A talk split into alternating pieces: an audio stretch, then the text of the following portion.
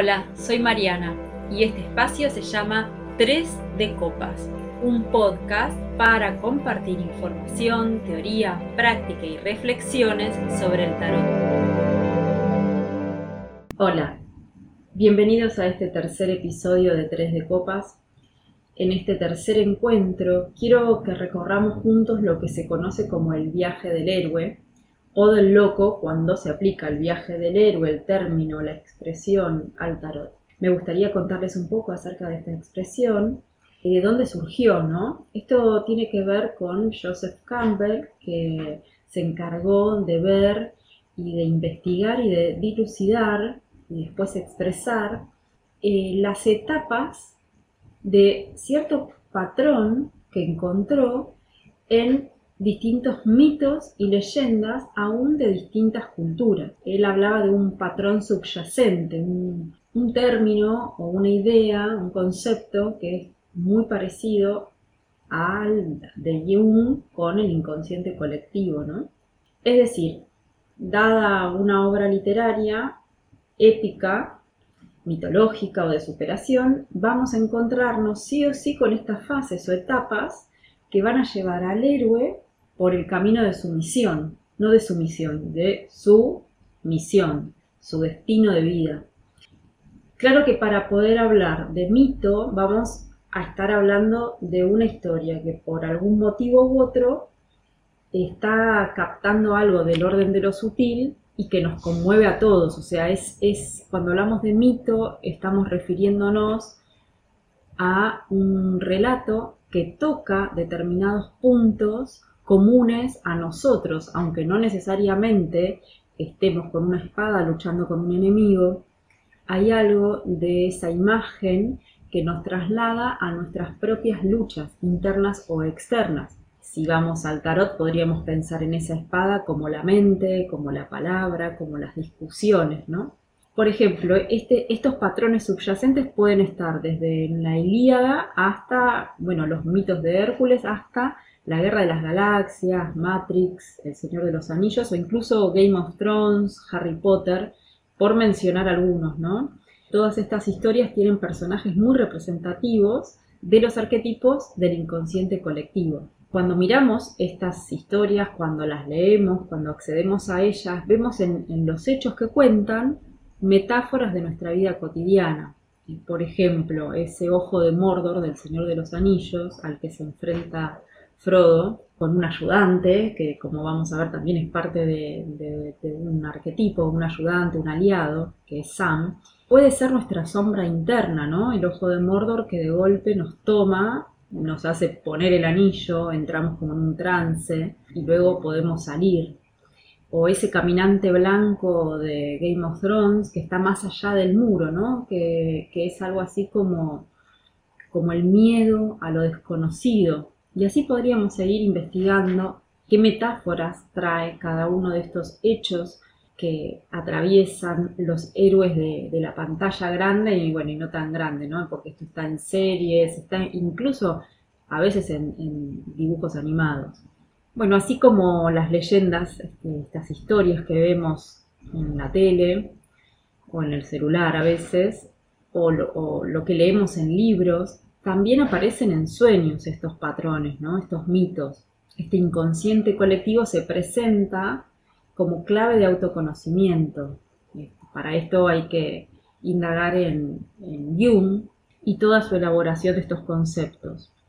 Así, las imágenes de los sueños, las imaginadas mientras leemos, las del cine o incluso las del teatro, tienen la particularidad de transmitir este inconsciente colectivo al que estamos enganchados y ponerlo como enfrente para que nos desenganchemos o bien para que profundicemos.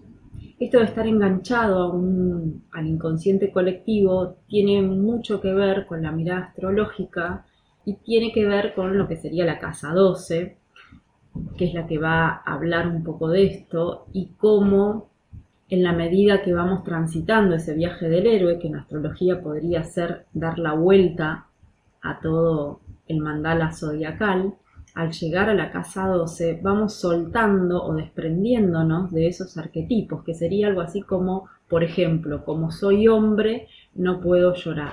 Como soy de determinada manera, debo hacer esto o debo hacer aquello. Esto es inconsciente incluso desde el orden de la rebeldía, o sea, no siempre respondiendo a un statu quo, sino que muchas veces se supone que tengo que ser rebelde porque soy adolescente o porque soy joven, ¿no? Que esto sería la película Rebelde sin causa, por ejemplo. El tarot también tiene el poder de entrar en estos patrones o fases del mito, básicamente porque son imágenes, y es por eso que se puede encontrar el relato de, Campbell del viaje del héroe en la historia que cuentan, la historia épica que cuentan los 22 arcanos mayores. En este caso, se va a tratar de la historia épica de nuestra propia alma. Y cada fase, cada paso, nos va a dar información del momento en el que estamos. Así cuando sale una carta, vamos a pensar en esta fase del viaje del héroe, como si fuera una fotografía del alma, en qué momento está de ese viaje que también trae la idea de un recorrido, ¿no? De un recorrido que no, no se conoce y que está asociado también a los ritos de iniciación. También se conoce al viaje del héroe como el viaje del iniciado.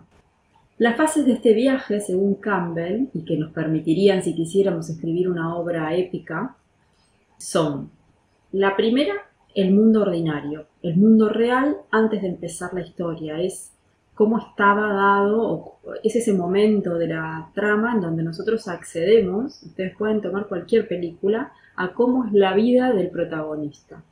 Por ejemplo, volviendo al Señor de los Anillos, es Frodo feliz en la comarca, hasta que llega este anillo que se encuentra, ¿no? Es lo previo, es el mundo ordinario, después vendrá el mundo extraordinario. La fase 2 es la llamada a la aventura.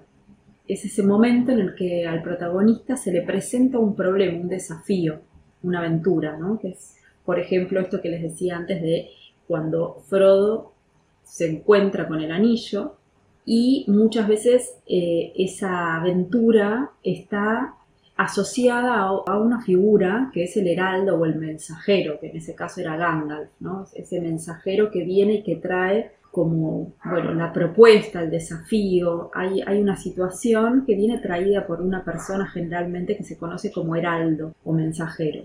El tercer momento que puede aparecer en las películas, podemos pensar también, no lo dije antes, en las películas, por ejemplo, de superhéroes, ¿no? Cuando, por ejemplo, el hombre araña descubre su don. Y hay un momento, que es este tercer momento, que es el rechazo de la llamada, que es como un miedo al cambio. Hay como una reticencia a aceptar la llamada, una negación a salir de ese mundo ordinario. Después del rechazo de la llamada, lo que tenemos es el encuentro con un mentor o con ayuda sobrenatural. Bueno, eh, acá también esto podría asociarse con esos momentos en los que el protagonista se encuentra con un entrenador, ¿no? Como puede ser el caso de Karate Kid. Hay algo que siempre lleva al protagonista al encuentro con un saber superior que también puede estar dado por, por ejemplo, una hada madrina o alguna iluminación que pueda tener el protagonista que le aporta información y lo entrena para responder al desafío que viene. La etapa 5 se llama primer umbral, que estamos por pasar, digamos, al mundo de lo extraordinario, ese umbral, se abandona el mundo ordinario, es ese pasaje al extraordinario, que tiene como toda una dimensión especial o mágica. Aquí el héroe se enfrenta a lo que se conoce como la travesía del desierto. Es como ese momento de pruebas, de pruebas para el alma, de momentos de, de no ver, como pasa en el desierto, de no ver dónde hay agua, dónde, hay, dónde está el horizonte y muchas veces incluso ver espejismos. También hay otra dimensión que es la sexta, que tiene que ver que se llama Pruebas, Aliados y Enemigos, ¿no? que bueno, es como englobar a todas estas cuestiones que tienen que ver con lo que puede ir apareciendo también en ese mundo extraordinario. Acá el héroe se enfrenta o se encuentra con todo tipo de pruebas, enemigos, empiezan a aparecer adversarios y también aliados. Como mencionaba antes, a Sam en Frodo o a Sancho Panza en Don Quijote. Y esto lo que hace es que el héroe o el protagonista, a través de estas pruebas, de estos desafíos, pero también de estas enemistades y amistades, empiece a entender las reglas de este nuevo mundo, de este mundo especial. El séptimo estadio se llama acercamiento, que tiene que ver con ese momento en el que el héroe va superando las pruebas que se le presentan. Es un acercamiento al final del recorrido, al final del viaje. Pero antes del final del viaje tenemos el momento 8, que es la prueba decisiva. Es un momento crítico, que muchas veces es como una prueba de vida o muerte. El momento 9 va a traer recompensa. El héroe se ha enfrentado a la muerte, se, sobrepuso al miedo y entonces viene el premio. Eh, luego tenemos el, el punto 10, que es cuando el héroe vuelve a casa, el camino de regreso.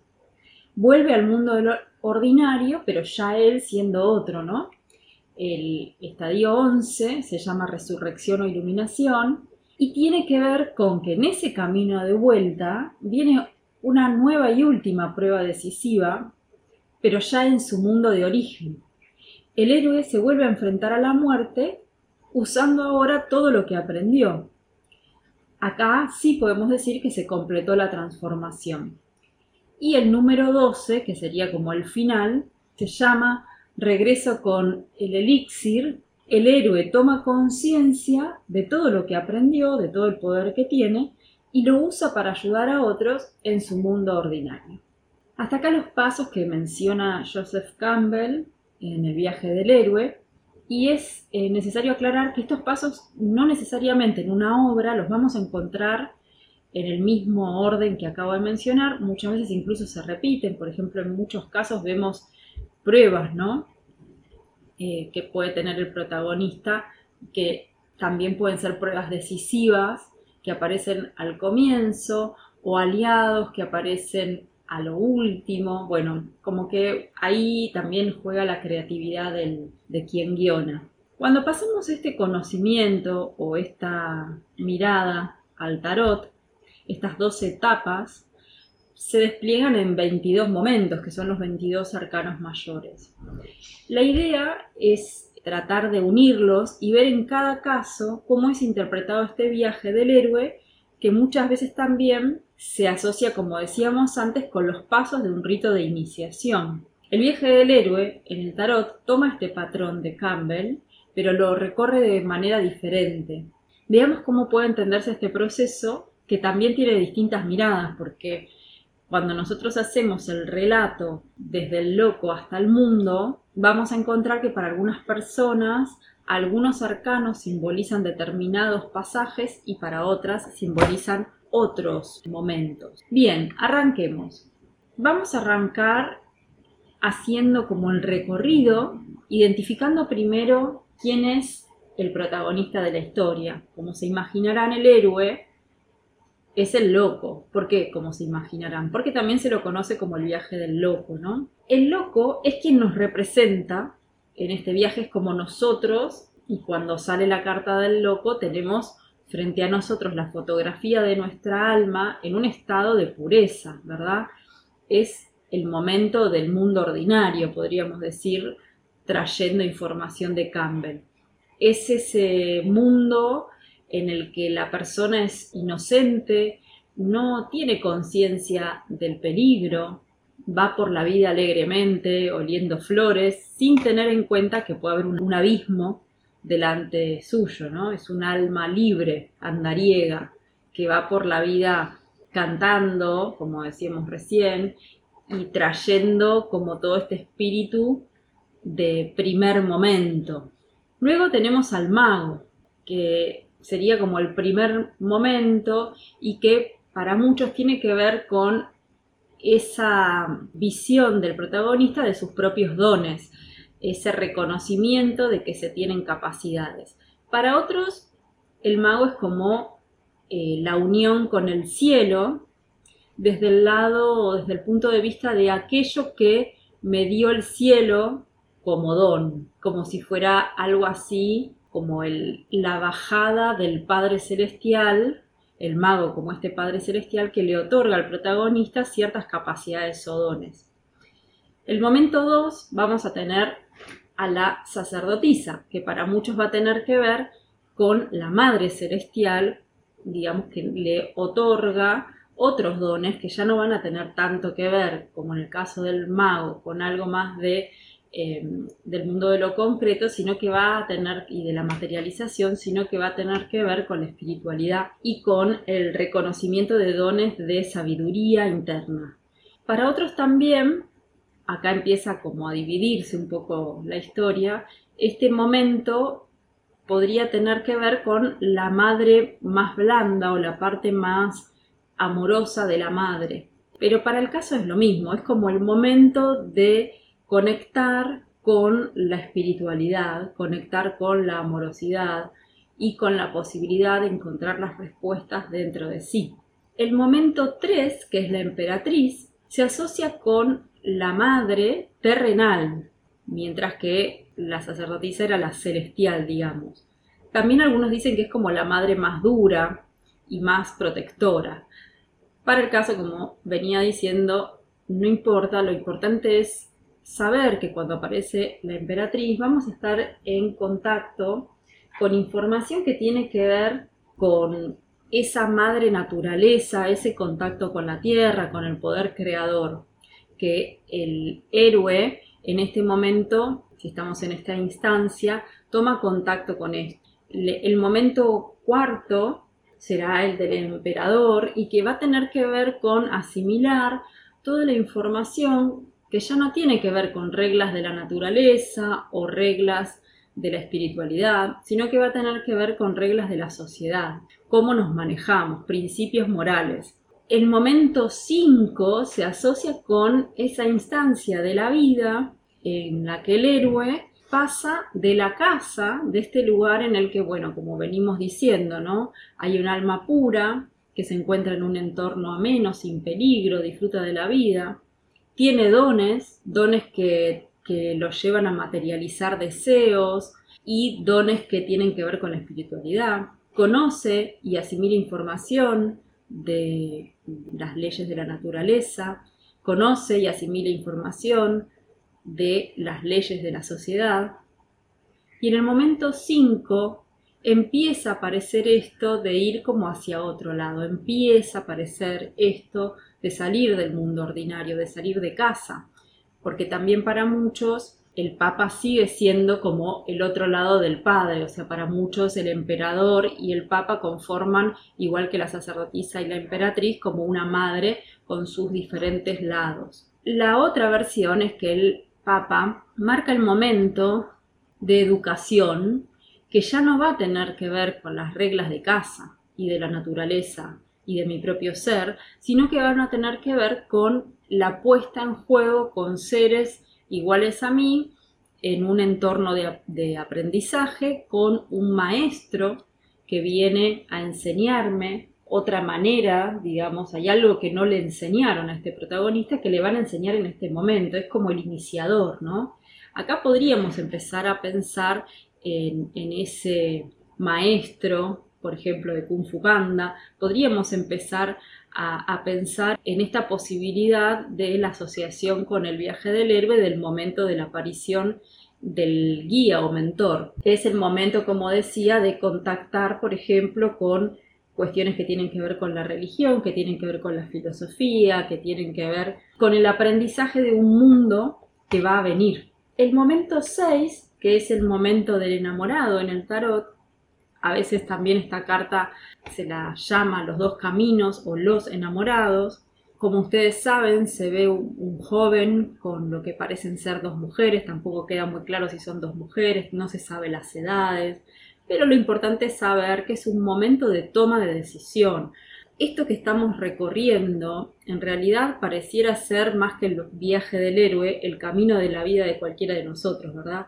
Es ese momento en el que toda esa información nueva que apareció en ese salir de la forma que es el 5, que es el Papa, en ese ir por algo más, empieza a traernos como la necesidad de tomar decisiones. Por ejemplo, un primer amor que hace que me quiera ir de casa, eh, nuevos amigos, nuevas ideas de estudio, quizá hay ganas de estudiar en otro lado. Eh, digamos que es el momento de la toma de decisión, de las primeras decisiones que me van a llevar al momento 7, que es ese momento en el que empiezo a tomar las riendas de mi vida con el carro, ¿no? A dominar mi vida y a tener mi, propio, mi propia dirección, eh, luego de haber tomado esa decisión de la que hablábamos antes. Llegamos entonces al momento 8, que va a ser la justicia. Esto, por supuesto, si ustedes están mirando el mazo del tarot Rider White o cualquiera que esté inspirado en la línea de Arthur White y Pamela Coleman, lo que vamos a ver es que en lugar de la justicia en el número 8 va a estar la fuerza. Esto quizá lo comente en otros podcasts, el porqué de este intercambio, básicamente y rápidamente vamos a decir que White no solamente leía el tarot, sino que además tenía conocimientos de astrología, de cábala, y entonces lo que quería o lo que quiso fue hacer, para mi modo de ver un poco forzado, pero lo que quiso fue hacer como una tabla en donde estuvieran de un lado los signos y del otro lado los signos astrológicos. Entonces, por supuesto, antes que Libra, que sería la justicia, vendría Leo, que sería la fuerza. Si ustedes observan la carta de la fuerza, sobre todo en el Rider White, es un león marcado y entonces de esta manera podía como acomodar mejor esta tabla. Pero vamos a tomar para el momento 8 a la justicia y vamos a ver de esta manera cómo tiene mucho más sentido que la justicia esté en el puesto, digamos, número 8. El momento 8 es el momento de adquirir el criterio personal o propio. Imaginemos que esa justicia es quien nos nombra caballeros, ¿no? El héroe se acerca a esa reina que está con la espada y la reina posa la espada sobre un hombro primero, sobre un hombro después y le da como la bendición, es nombrado caballero, ¿no? A partir de ese momento. Y le da la espada, le da la espada que de alguna manera simbólica significa para que tenga su propia ley, para que tenga su propio criterio. Hay otra mirada que cuenta o dice que el carro es la ida de la casa, ¿no? Ese joven que se enamora, que toma la decisión de irse o que toma la decisión de estudiar e irse en el carro, se va y luego pasa algo que lo hace enfrentarse con la justicia. Es como el momento en el que el joven, si bien conocía sobre las leyes del mundo material y de la sociedad, se enfrenta con la justicia porque ha cometido algún delito eh, consciente o inconscientemente. Esta es otra mirada, pero el punto es el mismo, o sea, ya sea desde la experiencia o a través de todo este viaje y este recorrido, el joven loco, el joven protagonista empieza a tener un criterio personal y una ley interna. Así pasamos al momento 9. El momento 9 que va a coincidir con el ermitaño. Para muchos, para esta mirada del joven que se encuentra con la justicia, lo que viene después es una crisis personal. Para otros, el momento del ermitaño simboliza el momento en que la persona, después de tener su propio criterio y su propia vara para medir la vida, se mide a sí mismo, de alguna manera, y es el momento en el que aparece como nuevamente la figura del mentor, ahora ya para como ungirlo con un nombre, ¿no? A partir de ahora serás eh, el mago en Harry Potter, el mago que enfrentará al más malo de los malos. A partir de ahora serás el superhéroe que va a salvar al mundo. Es el momento como mucho más profundo que aquel primero en el que el héroe se anima a pasar al mundo de lo extraordinario, es el momento en el que asimila y con un criterio propio tiene la posibilidad de ser él mismo con el bagaje de su mundo ordinario y el que viene recorriendo del extraordinario. Es el momento, por ejemplo, en el que al héroe en cualquier película le cuentan su origen, le dicen qué pasó cuando era chico. Por ejemplo, en Harry Potter, hijo de quién y quién era, quién era su padrino. Y así llegamos al momento 10, que es la rueda de la fortuna. Este momento va a tener que ver con las pruebas, va a tener que ver con el cambio, con lo impredecible. Desde lo astrológico, nosotros sabemos, eh, desde la astrología se sabe, que hay tránsitos que traen experiencias a la vida de la persona para que ésta aprenda determinadas pruebas o tenga determinados desafíos y así pueda acercarse al mejor o mayor despliegue de su propio ser. Es como decir que en el mundo ordinario, que cuando hablamos del mundo ordinario, estamos hablando de un lugar del ego inamovible, todo lo que le viene pasando al protagonista va llevándolo a otro lado de sí, a un lado que incluso desconocía. Y esto es la rueda de la fortuna. Eh, cambios en la vida que tendrán que ver con la buena o con la mala suerte. Por ejemplo, una pareja que llega y que entonces a partir de esa relación al protagonista le sucede algo. Lo que hace la rueda de la fortuna es abrir el juego, abrirlo para que el protagonista conozca otras realidades. Aparecen personas nuevas en la vida de la persona que traen desafíos inimaginables y lo ponen a prueba solo para que pueda tocar su propio potencial. Es como si estuviera latente todo un poder que con la rueda de la fortuna se pone sobre la mesa para la segunda parte del recorrido. En el estadio 11 vamos a tener a la fuerza y no es casual que así sea porque en todo este recorrido el protagonista ya tiene su criterio propio, ya tiene su nombre propio le han sucedido muchas cosas, ha aprendido de otras realidades, de, de su propio potencial y sabe lo que quiere además. Y aparece la fuerza para indicar que tiene que hacer un trabajo para dominar sus pasiones, para dominar la ira. No todo está bajo su control.